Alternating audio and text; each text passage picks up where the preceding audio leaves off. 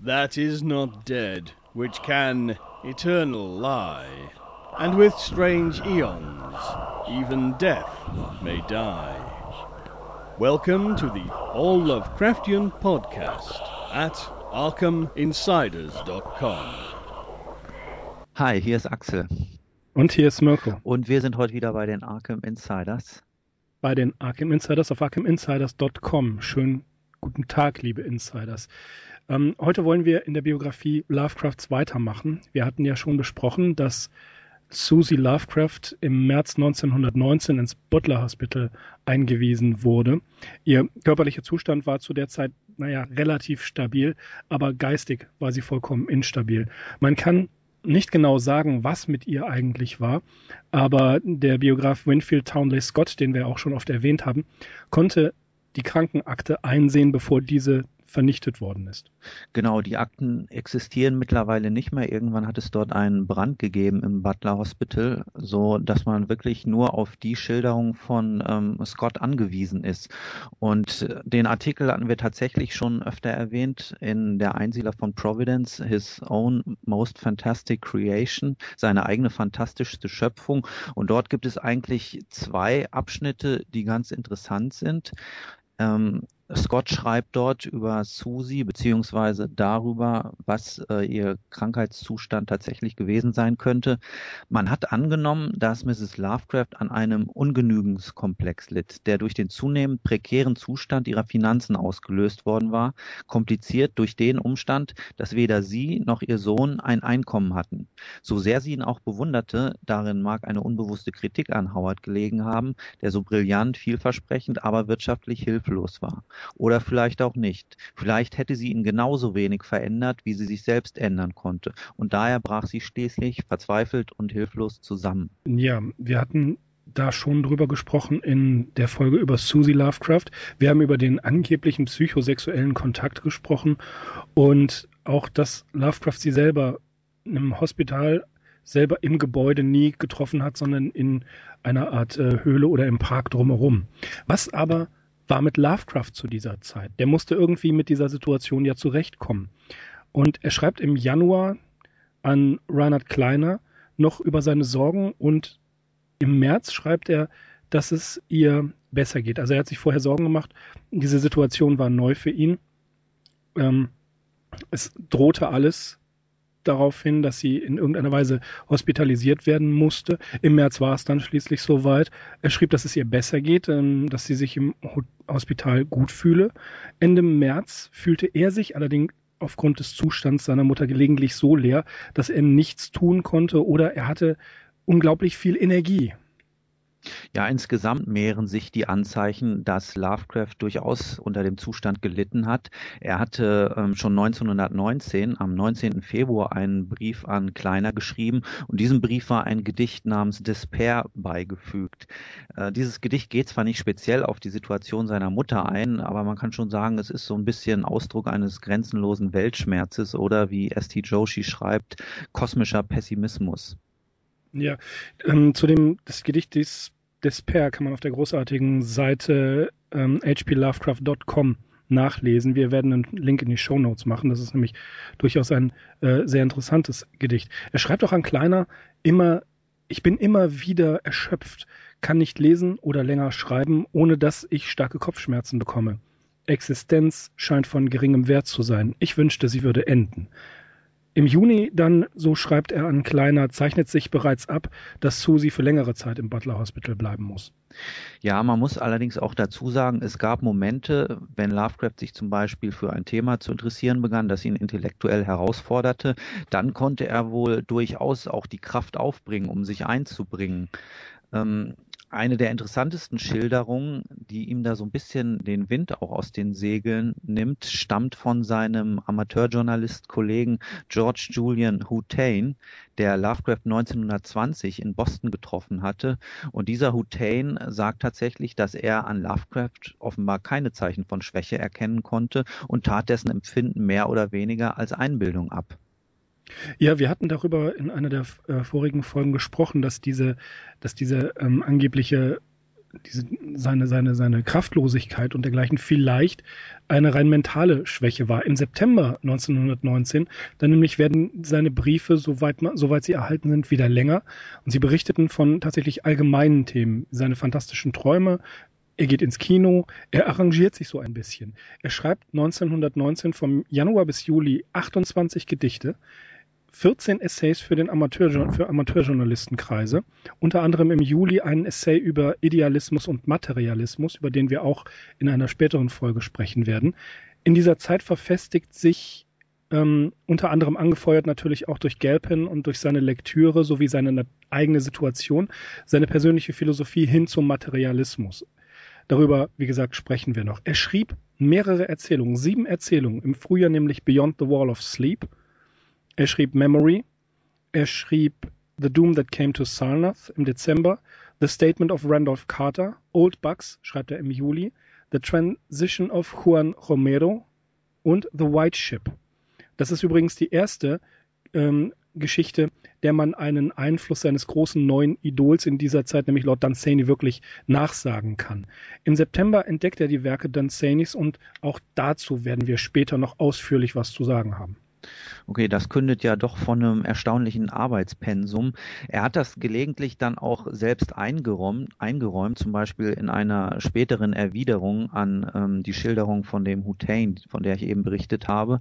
Und da heißt es eben, dass er fieberhaft jeden verfügbaren Moment nutzte, um weiterzuarbeiten. Und nach der Auflistung, die du eben gegeben hast, ähm, scheint es einige von diesen Momenten gegeben äh, zu haben, wo er sich dann fieberhaft auf die Arbeit gestürzt hat. Ja, er hat eine Menge gelesen. Er hatte äh, erst angefeuert worden durch die Lektüre Danzanis, die im, ich glaube, September, was habe ich gesagt, im September 1919 begonnen hat. Ja, da liest er Danzani und das muss für ihn eine komplett neue Welt gewesen sein. Also denkt er auch ein bisschen anders.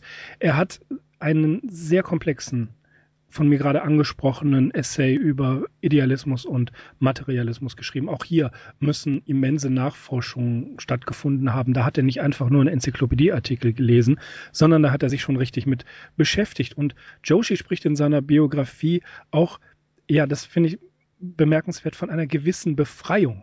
Ja, äh, und wir werden sehen, wie sehr er sich befreit und äh, tatsächlich völlig neue Wege geht. Und ein Thema, jetzt kommt's, dass man mit Lovecraft eher weniger assoziiert, diskutiert er aber gegen Ende 1919 tatsächlich natürlich mit Reinhard Kleiner. Es geht um Frauenliebe und Sex. Genau, da sind einige interessante Zitate von Lovecraft selbst überliefert, die er brieflich geäußert hat. Und zwar hat er an Reinhard Kleiner am 27.11.1919 Folgendes geschrieben. Natürlich bin ich mit amorösen Phänomenen nicht vertraut, abgesehen von flüchtigen Leseerfahrungen. Ich habe immer angenommen, jemand wartet so lange, bis er eine Nymphe trifft, die auf ihn so dermaßen anders wirkt als der Rest ihres Geschlechts und ohne die er sich nicht vorstellen kann, weiter zu existieren. Dann, so dachte ich mir, würde er geschäftsmäßig ihr Herz zu erobern versuchen und nicht eher davon ablassen, bis er sie entweder fürs Leben gewonnen hätte oder seine Pläne durch ihre Ablehnung zerstört worden wären. Irre. Ja. Das, das mit der Lektüre, da komme ich gleich noch zu. Da gibt es noch was anderes, sehr Spannendes zu berichten. Kleiner selber ähm, hatte offenbar die ein oder andere Affäre und war den amorösen und erotischen Offerten nicht abgeneigt. Und auch auf Galpins am, äh, amoröse Beziehungen ähm, von denen wir in der letzten Woche kurz gesprochen haben, reagierte Lovecraft ja bisweilen leicht sarkastisch und ähm, die, die in diversen Abenteuern Kleiners, nun stand er eher milde, überrascht und bisweilen amüsiert gegenüber. Eine Sache. Es gibt ja das Gerücht, dass H.P. Lovecraft homosexuell oder gar asexuell gewesen ist. Das ist natürlich totaler Blödsinn.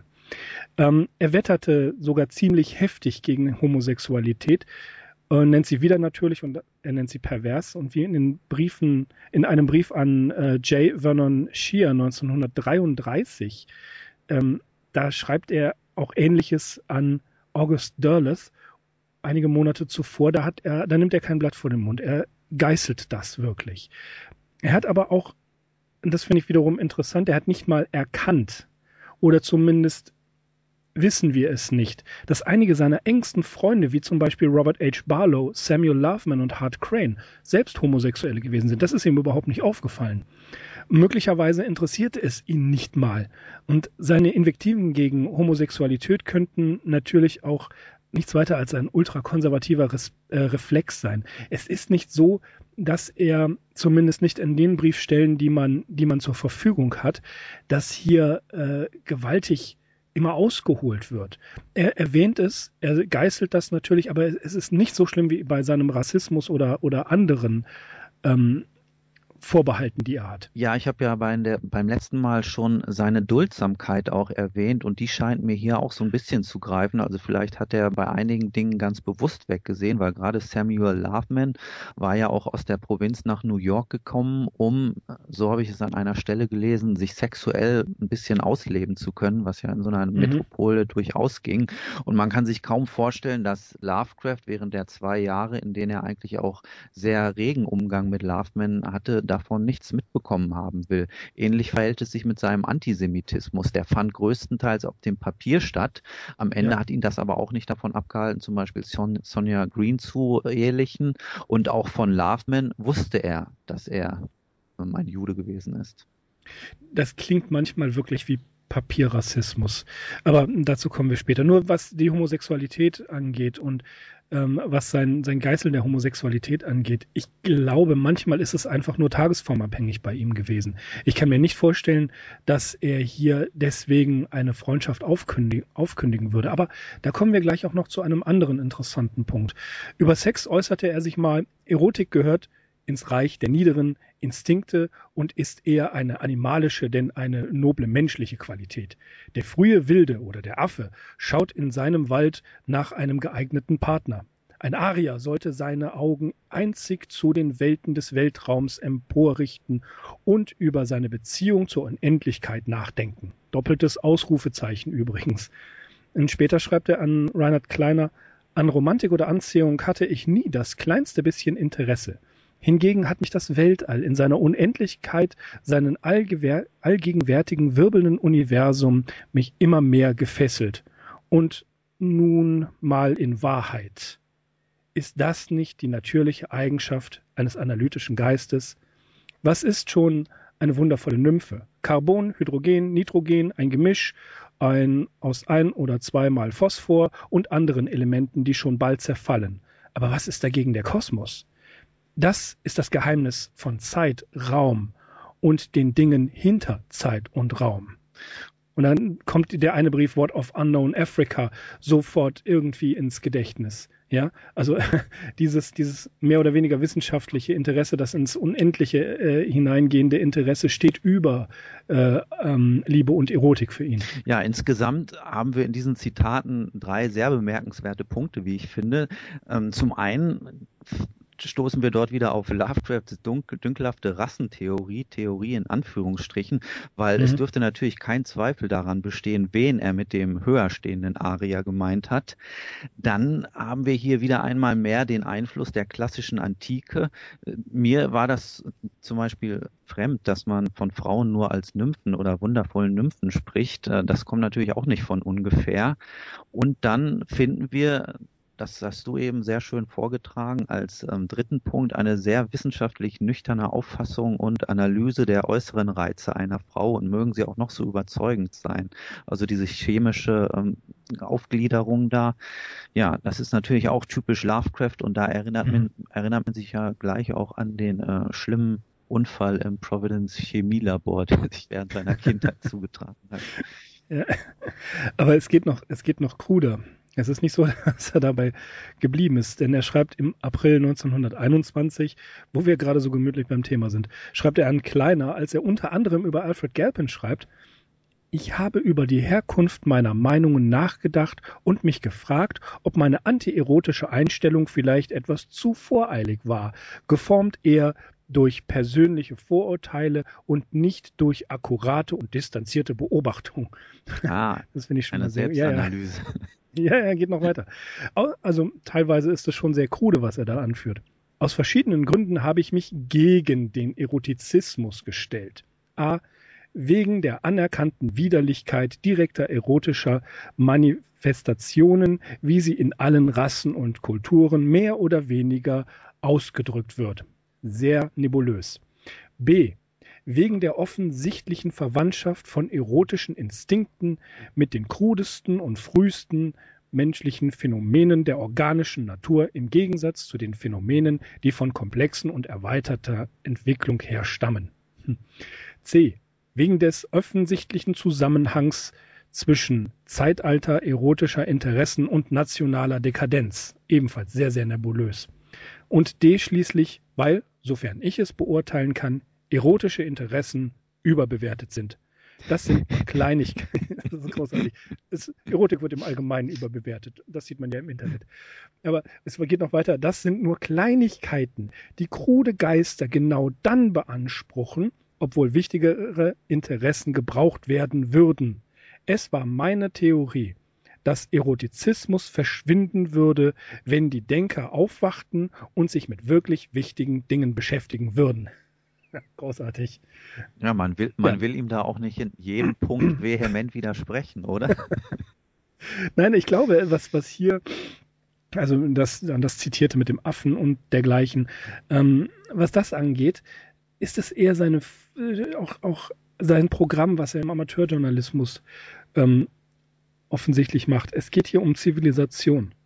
Es geht ihm um die Hochhaltung der Zivilisation, soweit sie denn dünn getrennt vom, äh, vom Wilden, wie er das ja auch ausdrückt, äh, gerade mal als Errungenschaft gelten darf. Also der Mensch ist einigermaßen von den Bäumen runter, benimmt sich äh, gelegentlich sogar wie ein zivilisiertes Wesen und äh, er möchte das nicht gefährdet sehen. Ich glaube, das ist seine große Angst. Also sein äh, Decline of Civilization, Decline of the West, wie Spengler das später ausdrücken wird, davor hatte er, glaube ich, die allergrößte Angst. Er war ein Spengler-Fan, kann man sagen. Ja, ja, aber wir wollen da jetzt noch nicht vorgreifen. Ne? Das, ja, ja, das, das kommt, kommt noch. jetzt nochmal extra. Vielleicht ja. kommen wir mal langsam von der Theorie zur Praxis, oder? Was meinst du? Warte noch. Okay. ich habe ja, noch einen. Und zwar im Februar 1924 schreibt er zum Beispiel an Frank Bennett Long, und zur Pornografie, mein Junge, ich glaube nicht, dass sie dich erfreuen wird. Du hast gehört, dass die großen Jungs es toll finden und du denkst, das sei so schrecklich erwachsen und alles. Ich glaube kaum, dass du es für dich selbst mögen wirst, so wenig wie ich Tabak mag, denn den ich mal des Effektes wegen geraucht habe, bevor ich lange Hosen trug. Da ist nichts Schönes und Künstlerisches daran. Genauso wenig wie die Idealisierung bestimmter Verdauungsvorgänge.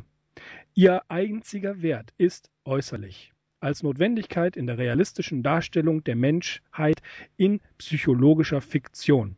Ich bin undogmatisch genug anzunehmen, dass ich daran selbst kein Interesse habe. Und weiter, als ich sechs oder sieben war, war ich natürlich auch neugierig wegen der diversen Anspielungen in Büchern für Erwachsene, die ich nicht verstanden habe. Und schließlich aus rein wissenschaftlichen, aus rein wissenschaftlicher Neugier habe er sich dann natürlich damit beschäftigt. Er las medizinische Fachbücher mit sechs oder sieben. Danach wusste er in der Theorie so ziemlich alles, was anatomisch nötig war. Okay. Dann, also wie gesagt, theoretisch äh, war er da schon mal ganz gut aufgestellt. Ja, das, und es geht noch weiter. Ist, kommen wir teilweise zur Praxis. Okay, aber was, was, die, äh, was die Theorie angeht, ja, und zwar, ähm, hier muss man vorgreifen, der Lovecraft-Forscher R. Allen Everts war mit Sonja Green befreundet. Und sie soll ihm einiges erzählt haben, sehr persönliche Sachen erzählt haben und äh, dazu auch Lovecrafts Sexualverhalten. Sie war natürlich selbst ebenfalls viktorianisch prüde erzogen worden und dem Everts hat sie ziemlich intime Details anvertraut. Ähm, H.P. Lovecraft war zu ihrer Hochzeit 1924 noch Jungfrau und beide selbst waren mehr oder weniger kaum an Sexualität interessiert. Sonja soll ihm erzählt haben, dass HPL vor ihrer Ehe sich so ziemlich alles an Literatur besorgt hat und gelesen haben soll, um sich auf seine Pflichten als Ehemann vorzubereiten. Und möglicherweise hat er sich das Material bei James Morton besorgt, der der Erotik ebenfalls sehr zugewandt war. Und, und Morton hat auch erotische Gedichte geschrieben. Lovecraft selber kann man sagen, verabscheute es, zu, über Sex zu reden, ganz besonders, wenn es um seine eigene Sexualität ging. Everett erzählt, dass Sonja sich erinnerte, dass ähm, wenn die Jungs, also sprich der Leute des Calum Clubs damals in New York, sich bei Loveman in der Clinton Street getroffen haben und sie selbst nicht zugegen war, haben die oft die Gespräche absichtlich in Richtung Sex gebracht, um ihn tatsächlich zu ärgern. Und Lovecraft hasste es. Als Samuel Loveman ihn mal leicht entnervt fragte, ob er glaube, dass seine Eltern keinen Sex hatten, wie er denn dann entstanden sei, gab er absolut gar keine Antwort. Und alleine die Erwähnung des Wortes Sex brachte ihn tatsächlich auf die Palme. Und was auch sehr grotesk ist, stolz hat er dann auch Sonja erzählt, dass die Matratze, auf der sie gerade schliefen, dieselbe sei, auf der seine Eltern geschlafen hatten. Ja, ähm, bisschen, ja, sehr grotesk. Und wir dürfen auch nicht vergessen, das ist auch recht ernst, dass möglicherweise Sonja durch Annie Gamble ermahnt worden ist, ähm, was jetzt Winfield Lovecrafts Parese angeht, beziehungsweise, darüber haben wir ja ausführlich gesprochen, seine äh, eventuelle Syphilis-Erkrankung, die er möglicherweise auf Lovecraft übertragen hat. Wir sind da ja auch nicht ganz schlüssig, ob das äh, sein kann. Aber diese Warnung, ob es medizinisch möglich ist oder nicht, sei mal dahingestellt. Diese Warnung wird Sonja möglicherweise von Annie Gamble gehört haben. Okay. Ähm, du hast eben erwähnt, dass sowohl Sonja als auch Lovecraft vor ihrer Ehe keinen Geschlechtsverkehr hatten. Hieß das denn, dass Lovecraft bis dahin überhaupt nicht am weiblichen Geschlecht interessiert ist? Wenn man seine theoretischen Ausführungen hört, müsste man ja zu dem Schluss kommen. Also Sonja hatte zwei Kinder, davon ist eins vorher gestorben. Okay. Und das hatte ich äh, im Forum mal geschrieben. Es gibt ja tatsächlich eine Stieftochter, die Lovecraft während der Ehe hatte. Ähm, Sonja beschreibt ihn als adäquaten, guten Liebhaber. Lovecraft habe sich wohl auch äh, nie von sich aus die ähm, Initiative zum Geschlechtsverkehr ergriffen. Und Sonja sagte, dass Lovecraft allerdings versuchte, äh, und, und genau wusste, nicht versuchte, sondern exakt wusste, wie man eine Frau befriedige. Das habe er sich offensichtlich angelesen. Das fand ich halt auch im Zusammenhang mit der Lektüre, wie er es beschrieben hat, er hat da so ziemlich alles gelesen zu, hat er dann auch, als, ihm klar war, jetzt werde ich, werde ich Ehemann und das möchte ich möglichst perfekt machen, hatte er sich ähm, zumindest laut Sonja in sexuellen Techniken so gut eingelesen, dass er wusste, wie es ging und dass er es offensichtlich ganz gut wusste, aber eben nicht zu oft. Und er soll einfühlsam bisweilen zärtlich gewesen sein und man kann das eigentlich subsumieren mit, er war hier auch ganz Gentleman.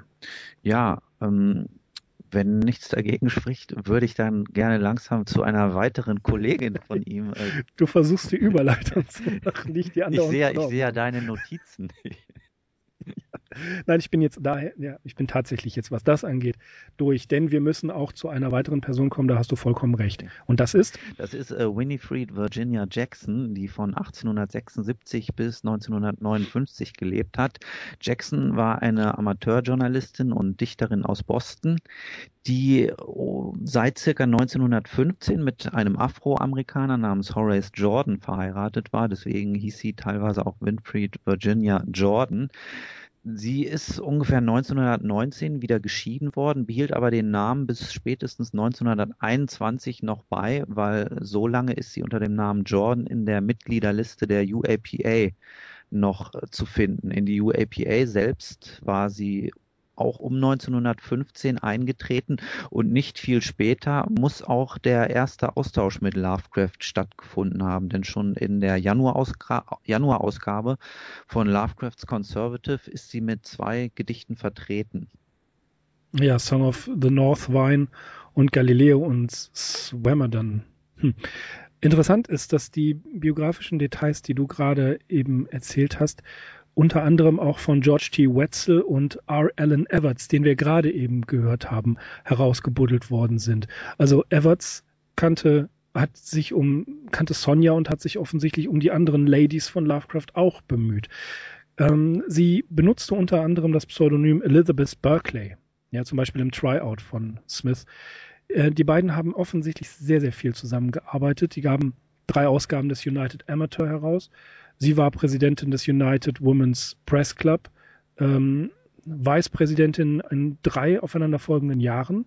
Und die beiden schrieben auch die Geschichten The Green Meadow 1918 bis 19 und The Crawling Chaos von 1920, 21 heraus. Ja, vor allem The Green Meadow ist ja eigentlich auch so eine relativ bekannte Geschichte oder ein relativ bekanntes Beispiel für so eine ähm, Kooperation zwischen Lovecraft und einem Kollegen oder einer Kollegin. Mhm. Die Geschichte ja. basiert übrigens auf einem Traum von Jackson, wobei sich teilweise sogar auch, wenn ich das richtig verstanden habe, Traumversatzstücke von Lovecraft da drin befinden. Aber das äh, werden wir mal auseinanderklamüsern, wenn wir uns die Geschichte vornehmen. Die äh, biografischen Details, die jetzt schon angeklungen sind, stammen tatsächlich aus einer Publikation, die die erwähnten Wetzel und Everts herausgegeben haben. Und zwar war das ein Buch, das 1976 erschienen ist und das trägt den Titel Winifred Virginia Jackson, Lovecrafts Lost Romance. Von diesem Titel kann man nun halten, was man will. Bewiesen ist nichts. Da werden wir jetzt auch gleich noch weiter darauf zu sprechen kommen. Aber es ist doch interessant, dass sie eben unter diesem Aspekt gesehen wird, dass sie tatsächlich ja eine Romanze von Lovecraft gewesen sein soll. Ja, das ist schwer zu sagen. Joshi vermutet, dass sie sich natürlich aufgrund ihrer Zusammenarbeit und diverser gleicher Interessen eine ganze Menge Briefe geschrieben haben müssen, obwohl davon nur fünf erhalten geblieben sind. Und das sind auch noch keine Originale, sondern Abschriften durch Barlow.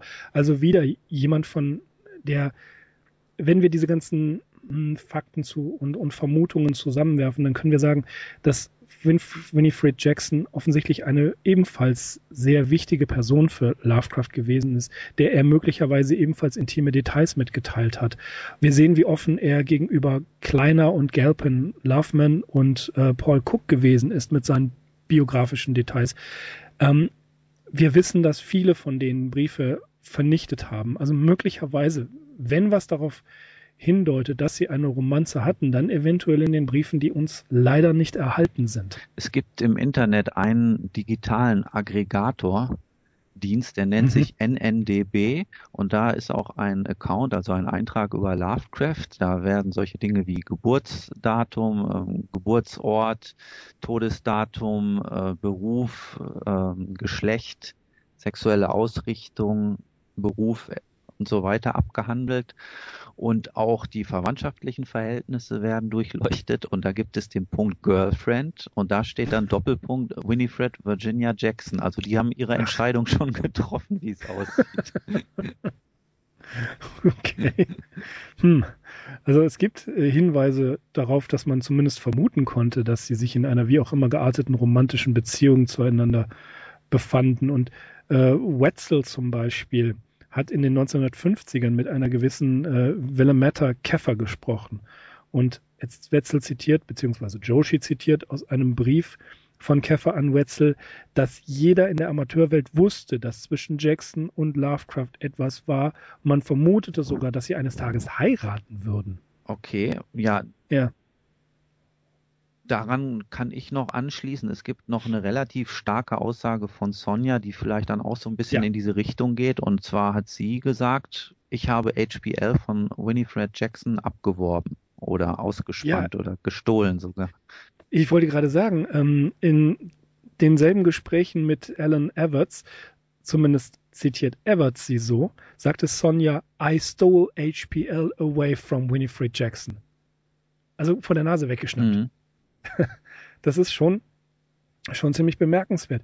Ähm, es gibt äh, auch ein, ein Bild von Winifred im Internet. Wir werden das in die Show Notes packen und man kann Joshi damit übereinstimmen, dass sie schon durchaus leidlich attraktiv war. Ja. Sie war allerdings 14 Jahre älter und äh, wenn man bedenkt, dass Sonja ebenfalls älter war als er, äh, kann man da nun auch ein, ich will das Wort Beuteschema so ungern in den, ja, äh, hineinwerfen, aber man könnte fast sagen, er, er mochte ältere Frauen. Ähm, was interessant ist an, an Winifred Jackson, sie war ja mit einem Schwarzafrikaner verheiratet, einem Afro, Afro, Afroamerikaner, und sie hatte tatsächlich auch eine Affäre mit einem schwarzen ähm, mit einem schwarzen Poeten und Kritiker, nämlich William Stanley Braithwaite. Und das glaube, also Joshi sagt, konnte Lovecraft das wissen oder hat das überhaupt gewusst? Und er selber glaubt, dass es absolut nicht sein kann. Sie, sie hat mit Sicherheit diese, diese Affäre vor Lovecraft verborgen und äh, es ist ja äh, gelungen, das geheim zu halten, denn er ist Afroamerikaner. Lovecraft, wir wissen es, ist ein Rassist, der würde sofort, würde er sie fallen gelassen haben, wenn er als, Kollegin, als Romanze, wie auch immer. Er würde jeden Kontakt mit ihr abgebrochen haben, obwohl er mit Sicherheit wusste, dass ihr voriger Mann Horace Jordan ebenfalls äh, schwarz war mit Sicherheit. Also das, das ist eine sehr merkwürdige ähm, Konstellation von, von Fakten, die mich zu der Meinung bringen, ich glaube nicht, dass die beiden jetzt eine super romantische Affäre hatten. Das war vielleicht eher etwas Platonisches. Ja, also einige Dinge sprechen auf jeden Fall dafür, dass sie ein ganz gutes Verhältnis hatten. Man hat sich äh, auch gegenseitig Schriften und Gedichte gewidmet. Das ist ja nur alles noch nichts Außergewöhnliches bei Lovecraft. Ja. Er hatte oder sie hatte ihm zum Beispiel zu Weihnachten ein Porträtfoto Porträtfoto von sich geschenkt, woraufhin er ihr das Gedicht On Receiving a Portraiture of Mrs. Berkeley, Ye Poetess, gewidmet hatte. Ähm, das sind so diese üblichen ähm, Austauschspielchen, die er mit allen Kollegen und Kolleginnen geführt hatte. Was auch noch interessant ist in Bezug auf die Affäre von Winifred Virginia Jackson, das, hast es genannt, es war der Kritiker William Stanley Braith, Braithwaite, der von 1878 bis 1962 gelebt hat. Und das muss wohl eine recht bekannte Person gewesen sein. Und auch Lovecraft kannte ihn und hat sogar mal kurz brieflich mit ihm verkehrt. Mhm. Äh, ohne höchstwahrscheinlich zu wissen, dass die beiden was miteinander hatten. Aber tatsächlich, er hat sich mit ihm ähm, unterhalten. Das wird auch noch eine Aufgabe sein, diese Briefe auszubuddeln und mal zu schauen, was er geschrieben hat, sofern man an diese Briefe rankommt. Ähm, es ist auch interessant zu bemerken, dass Lovecraft im Zuge der, mit der Ehe von Sonja, es wird irgendwo bemerkt, ob es in Sonjas Erinnerungen ist, dann wird es auch noch von anderen aufgegriffen, dass Lovecraft mit der Art und Weise ihrer Ehe völlig zufrieden war und zwar genau zu dem Zeitpunkt, als er sich entschieden hatte, von New York wieder zurück nach Providence zu gehen. Er hat ja gebittet und gebettelt, dass seine Tanten ihn wieder bei sich wohnen lassen oder nach Providence zurückholen. Und Sonja war ja äh, in der Zeit oft unterwegs. Sie war in, in Cleveland und in anderen Orten, um dort zu arbeiten und hat ihm immer Geld nach Hause geschickt. Und er hat das Alleinsein in Wissen, dass er verheiratet ist, durchaus sehr genossen. Und er konnte sich durchaus vorstellen, dass das Love, äh, dass das na, Sonja Green in eine andere Stadt zieht, nach, nach Cleveland zieht, um dort zu arbeiten und er in Providence sitzt und dort Mr. Lovecraft himself ist und die gesamte Beziehung nur über Briefe funktioniert. Das war wirklich seine Vorstellung. Und das wiederum würde ähm, dafür sprechen, dass er vielleicht mit Winifred Jackson eine Art briefliche Affäre hatte auf rein intellektuellem Niveau, dass ihm das vollkommen ausreichte, wer weiß. Ja, sicherlich, das ist auch auf jeden Fall eine attraktive Vorstellung, wenn man das so deichseln kann. Äh, ich kann hm. ihn da voll und ganz verstehen. Ja, wir, wir wissen es nicht, was mit wir wissen es nicht. Was. Es war übrigens nicht seine einzige weibliche Bekannte. Er hat ja. ja zum Beispiel noch mit einer Miss Little in New Hampshire verkehrt. Ja, äh, Myrta Alice Little, auf die kommen wir auch noch zu sprechen. Ähm, es gibt eine gewisse Anna Helen Crofts, ähm, von der aber auch leider nicht so viel bekannt ist. Und Joshi bemerkt das vollkommen zu Recht, dass jemand wie Lovecraft, der ein echter Gigant in der Amateurszene war, natürlich auch auf die weiblichen Amateure durchaus anziehend gewirkt haben muss. Ja, aber ist es nicht vielleicht auch eine berechtigte These, wenn man annimmt, dass so sehr es ihm um den Intellekt als solchen ging, er dann vielleicht auch gar nicht auf solche Geschlechterrollen geschielt hat, sondern einfach Potenzial oder Fähigkeiten anerkannt hat und auch allein deshalb, also weil er war auch kein Macho, oder? Das nein, sind nein. ja eigentlich erfreuliche Eigenschaften, die hier so ein bisschen zutage treten, dass er eben auch mit den äh, weiblichen Kolleginnen relativ normal verkehrt ist. Also da gab, gab es ja andere Leute aus seiner Profession, die da von vornherein eine ähm, voreingenommenere Meinung an den Tag gelegt hätten. Und das ist wiederum bemerkenswert, denn Lovecraft wird ja ganz oft assoziiert mit einem schrulligen Einsiedler, das haben wir ja ganz oft schon gesagt. Aber man kann es nicht oft genug betonen. Er wird assoziiert als schrulliger Einsiedler, der ständig Vorurteile und Vorbehalte gegen alle möglichen Leute hat. Und dann nähert er sich vollkommen wertfrei. Er will es vielleicht nicht wahrhaben. Es ist ihm möglicherweise egal. Die einen sind schwul, die anderen sind Frauen und er hat ähm, nicht unbedingt was gegen Frauen, aber er hat kein erotisches Interesse an ihnen oder nur sehr wenig. Ähm, er mag Schwule eigentlich auf dem Papier nicht, aber das sind seine besten Freunde. Das zeigt wieder, dass er in der Lage ist, solche Dinge komplett auszublenden.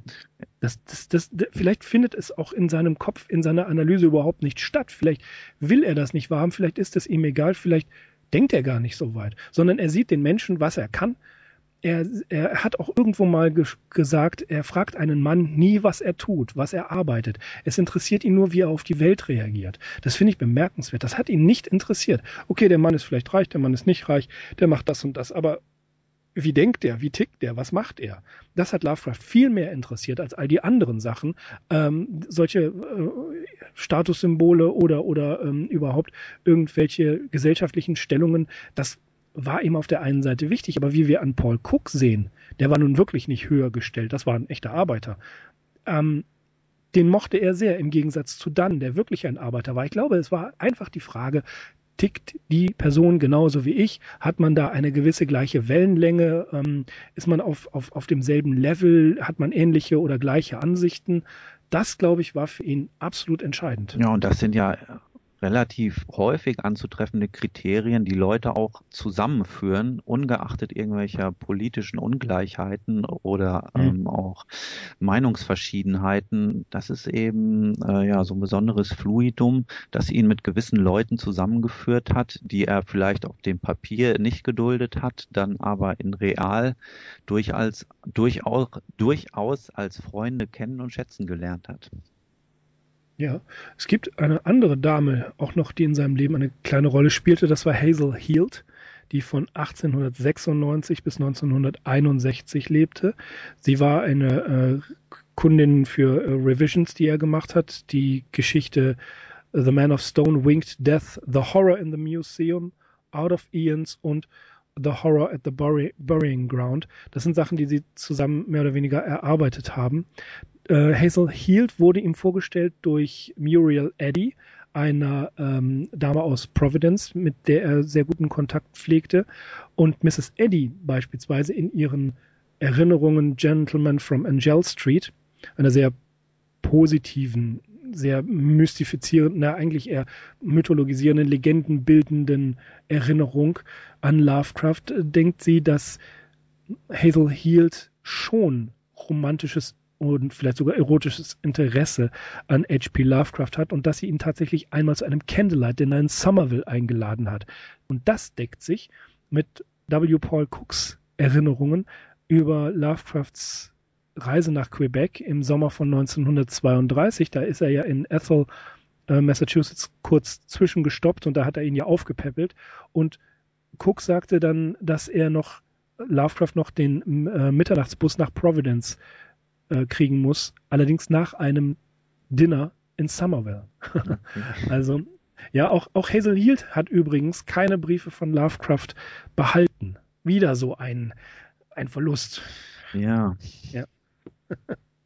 Also Lovecraft, ja, die Frauen haben sich für ihn interessiert, umgekehrt war es dann eher weniger wie man es vermuten könnte. Ja, er ist auch bei der einen oder anderen durchaus abgestiegen. Zumindest bei der Winifred äh, Jackson ist das überliefert, dass er 1920 ähm, ja. sie in Boston besucht hat und da genächtigt hat. Allerdings natürlich in einem separate, separaten Zimmer. Ja, das, das war ähm, seine erste Nacht woanders. Aber da, da sprechen wir dann äh, bei anderer Gelegenheit drüber. Das ist nämlich durchaus interessant, warum er da geschlafen hat. Das kommt dann aber später. Wir wollen es noch ein bisschen spannend machen. Also Lovecraft, The Ladies Man. Ähm, das war ein kleiner Überblick über äh, die Romantik in Lovecraft. Lovecraft's Ladies, da gibt es auch einen interessanten Aufsatz, äh, den habe ich sehr gerne gelesen. Der ist von, von Ben P. Indick in dem von Daryl Schweitzer herausgegebenen Buch Discovering H.P. Lovecraft. Äh, Lovecraft Ladies, das klingt in dem Zusammenhang, wie wir, über den wir heute gesprochen haben, sehr vielversprechend, aber nein, tatsächlich geht es darin um die Damen und Frauen, die in Lovecrafts Geschichten auftauchten. Es gibt auch hier das wie auch immer entstandene Vorurteil, da sind ja gar nicht so viele Frauen, stimmt gar nicht. Wenn man sich diese Darstellung anguckt, da sind einige, die da auftauchen und die sogar tragende Rollen spielen. Mhm. Auch das kommt dann später.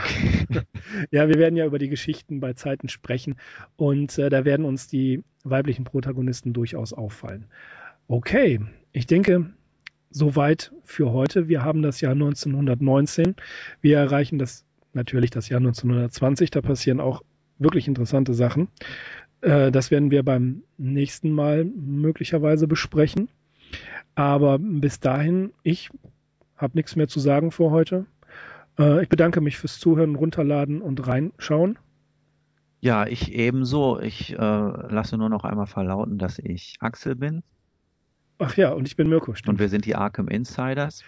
Auf arkhaminsiders.com. Bis zum nächsten Mal. Ciao. Bis dann. Tschüss.